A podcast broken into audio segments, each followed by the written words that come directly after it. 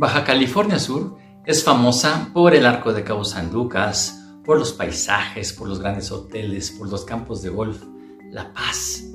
Pero antes, mucho antes, la fama de este estado era en buena medida por la producción de perlas.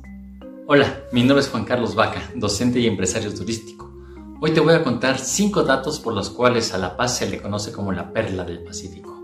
¿Por qué las perlas son tan valiosas? Y además te voy a contar la leyenda del mechudo y la perla del diablo.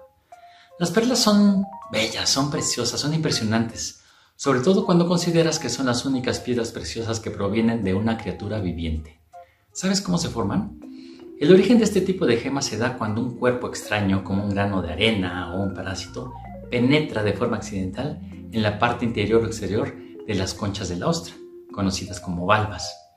Esto produce una reacción donde el molusco, que no puede expulsar ese cuerpo, mediante un mecanismo de autodefensa, segrega una especie de sustancia cristalina que va a envolver el objeto.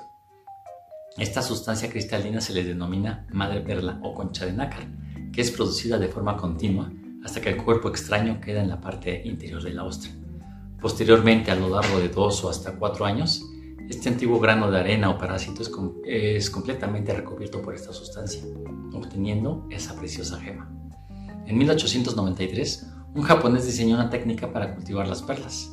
Antes de ese año, todas las perlas que provenían de moluscos eran perlas naturales. Al día de hoy, todo lo contrario. Prácticamente el 99% de las perlas que se encuentran en el mercado son cultivadas. La distinción más significativa entre las perlas naturales y las cultivadas es la forma en que se introduce la partícula que será recubierta. Las perlas naturales son muy pero muy caras porque se forman sin ninguna interferencia humana. El irritante que queda atrapado en el molusco ocurre completamente por casualidad. Y es por este motivo, por la casualidad, que la producción de una perla de forma natural es muy rara, tan rara que ocurre solamente una de cada 10.000 ostras. Ahora comprendemos por qué su valor.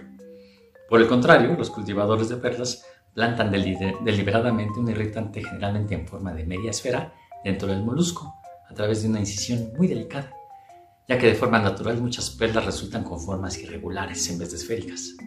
Por cierto, una perla chica con buen color y textura es más preciada que una grande sin estas características. Y antes de que te cuente la leyenda, ¿sabías que se dice que la perla que adorna la corona de la reina de Inglaterra, conocida como el Great Lemon, sí, el gran limón, ¿te imaginas?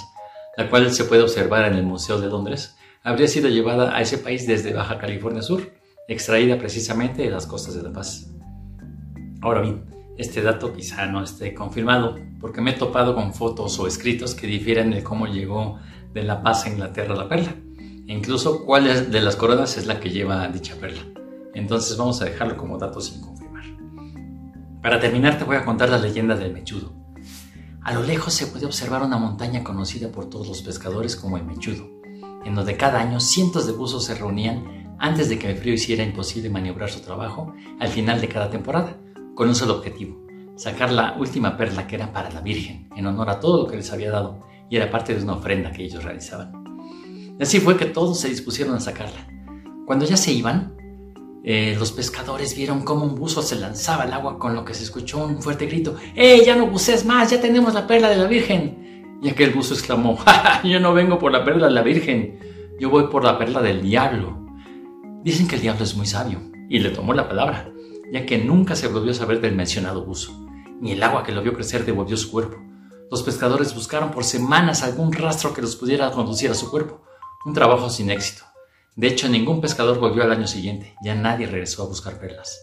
Mucho tiempo después, algunos pescadores regresaron, pero vieron al fondo del mar algo que nunca olvidarán, un sitio en extremo oscuro con pequeñas luces rojas fulminantes en donde se podía ver al pescador burlesco ya con unos años encima, con su barba y su cabello crecido, sosteniendo en sus manos una enorme concha de madre perla, que se cree es la famosa perla del diablo. A partir de ahí, buzo desapareció y se le quedó apodado el mechudo. Quienes pasan por ahí sienten una enorme sensación de miedo y ganas de retirarse del lugar lo antes posible, ya que las lanchas que, este, que pasan ahí se mueven de una forma inusitada.